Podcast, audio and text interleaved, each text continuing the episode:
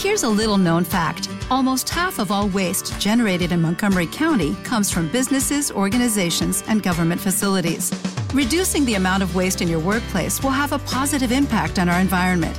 It can also save you money on your disposal costs. Reducing waste and recycling at your business is easy to do and is the law in Montgomery County. Make it your business to recycle right. Learn more at montgomerycountymd.gov slash recycle right or call 311. Hola, esto es el podcast de Fábulas de Crecimiento Personal y estamos en el episodio número 12. Hoy vamos a hacer una revisión y comentarios sobre el capítulo número 2 de la primera temporada, titulado Una primavera lluviosa, y que podéis encontrar en este mismo canal. Un claro ejemplo de cómo aprovechar las circunstancias que nos presenta la vida, vengan como vengan, bien o mal dadas. Si no has escuchado todavía el cuento, te recomiendo que lo hagas ahora y vuelvas un poquito más tarde hasta aquí otra vez para tener una visión más clara de lo que vamos a estar hablando. Te recuerdo que este es un contenido completamente original y creado en exclusiva para ti, para que te ayude, te motive o simplemente te entretenga. Estás en el podcast Fábulas de Crecimiento Personal y empezamos ya con el contenido.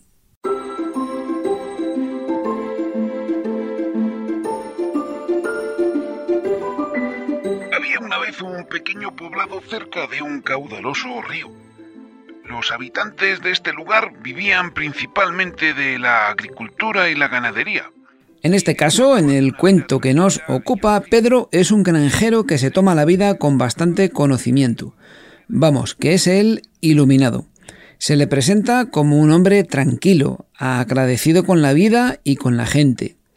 El caso es que Pedro tiene muy bien grabados en su cabeza los conceptos de confianza en la vida y aceptación. Y así nos lo demuestra con el ejemplo. El crecimiento inesperado durante varios días y semanas del caudal del río junto al que vive Pedro y el resto de sus vecinos hace que se presenten problemas, o mejor dicho, vamos a cambiar la palabra problemas por oportunidades. Esta inundación puede verse de dos maneras. Como una desgracia natural venida de los cielos, quejarse, pedir ayuda y seguir sin hacer nada más, o como hace Pedro, aprovechar todo ese agua en su beneficio y también en el de sus vecinos. Yo conozco o he conocido personas a lo largo de mi vida que ante situaciones así, en las que llega algo que no pueden controlar y no depende de ellos, reaccionan de varias formas diferentes y a veces preocupantes. Hay muchas cosas que no podemos controlar. En esta fábula hablamos sobre un ejemplo como es un fenómeno climático, no una inundación, pero puede ser una sequía, una pandemia o una subida inesperada del precio de los combustibles, una enfermedad genética, un accidente de coche o yo qué sé, que caiga un meteorito. Pero hay otro tipo de cosas que no podemos controlar tampoco y que ocurren todos los días. Y esas cosas son las palabras que salen de la boca de otras personas. Concretamente en el episodio número 7, titulado La danza de las mariposas, tenemos algo muy parecido, basado en palabras y actos que otros dicen y que sería lo que, bueno, conocemos como un caso de bullying. Pero no es lo que vamos a tratar hoy. Bueno, ya sea por un meteorito o lo que sale de la boca de tu vecino, hay cosas que no podemos controlar, pero lo que sí tienes es el poder de decidir cómo te afecta. Una reacción, la más habitual, es la queja. Cuanto más me queje y cuanto más alto, mejor, para que los demás vean lo desafortunado que soy, para que me compadezcan, para llamar la atención. En este caso no existe la aceptación ni la confianza y se juzga todo, hasta incluso a los que no se compadecen de nosotros. Miradme, miradme, qué mala suerte tengo, mirad lo que me ha pasado, ¿no os doy pena? Prestadme atención y hacedme caso. La razón que hay detrás, pues vete tú a saber, cada persona es un mundo. Puede ser una demanda de atención, una demanda de aceptación social, puede sentir soledad o cualquier otro miedo. pero también puede ser una forma de enmascarar mi falta de decisión, mi templanza, mi resiliencia. Mejor me quejo y bien fuerte antes de que los demás se den cuenta de que realmente es mi culpa y mi comportamiento el que me lleva a esta, a esta situación. Otra forma de actuar si implica la aceptación o más bien la resignación. Me lo como y me lo aguanto, me lo rumio por dentro y si además no soy capaz de gestionarlo bien, me hará sentir muy mal e incluso podrá degenerar en una somatización, enfermedades, depresiones, tristeza. Esta no me digáis que no, pero es una situación también muy habitual. Y luego está la situación del que dice, bueno, si la vida me da limones, no es que me haga una limonada, es que me voy a por hielo, menta y me hago unos mojitos. Es decir, las cosas pasan porque tienen que pasar, porque están dentro de un plan y de un orden superior a nosotros, a nuestra comprensión y lejos de nuestro alcance. Bien, pues cojamos eso que pasa y a ver cómo le podemos dar la vuelta y utilizarlo en nuestro favor. Este es el caso de Pedro. Vamos a coger todo ese agua y a regar con ella, y además la almacenamos para que nos dure durante todo el verano. Si tu avión se ha retrasado y pierdes el siguiente y eso te obliga a quedarte un día tirado en el aeropuerto, pues cómprate un libro y disfruta de él, o toma un Uber y visita la ciudad.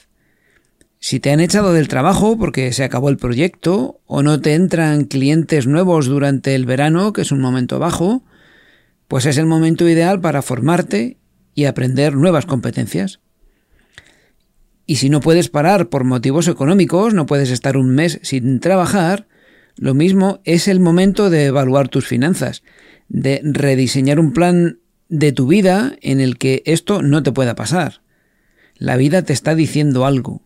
Deja de pensar en tu culo y piensa cómo aprovechar cada momento y cada situación.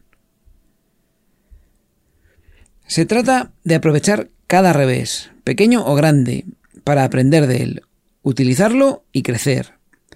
Hay que grabar esa forma de pensar en nuestro sistema operativo. Tiene que ser automático. Venga lo que venga y nos parezca lo que nos parezca, ¿cómo lo podemos usar en nuestro beneficio o en el de los nuestros? Las cosas no son ni buenas ni malas, son cosas. Los adjetivos se los ponemos nosotros.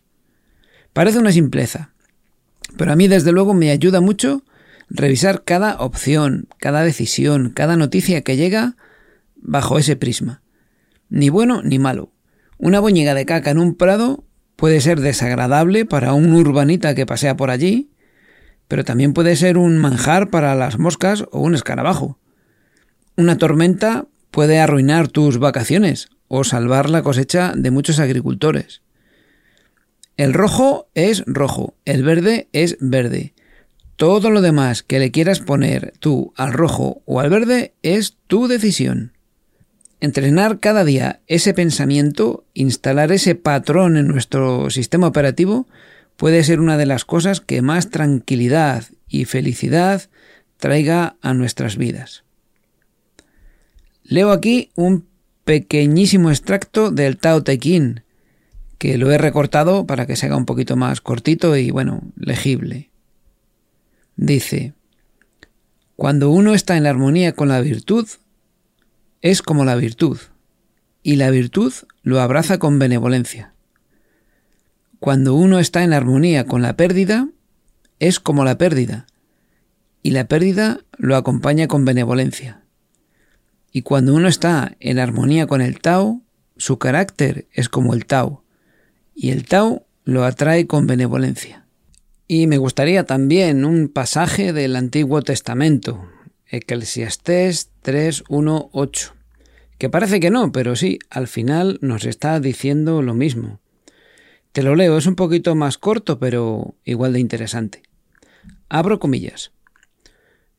Todo tiene su momento oportuno, hay un tiempo para todo bajo el cielo, tiempo de nacer y tiempo de morir, tiempo de plantar y tiempo de cosechar, tiempo de matar y tiempo de sanar, tiempo de destruir y tiempo de construir, tiempo de llorar y tiempo de reír, tiempo de lamentarse y tiempo de bailar, tiempo de arrojar piedras y tiempo de recogerlas, tiempo de abrazar y tiempo de abstenerse de abrazar, tiempo de buscar y tiempo de dar por perdido, tiempo de guardar y tiempo de cosechar. Cierro las comillas. Vamos, lo de siempre, que fluyamos con la vida, que fluyamos con el Tao, que cada cosa tiene su momento, que las aceptes como vienen y que saques el mejor provecho de ellas. Bueno, hay un personaje por ahí que he metido también en el cuento que se llama Martín y que viene a representar la envidia. Eh, pero como ya hemos hablado sobre la envidia en el episodio número uno, en los comentarios del episodio número uno, pues prefiero no meterlo aquí otra vez ni extenderme.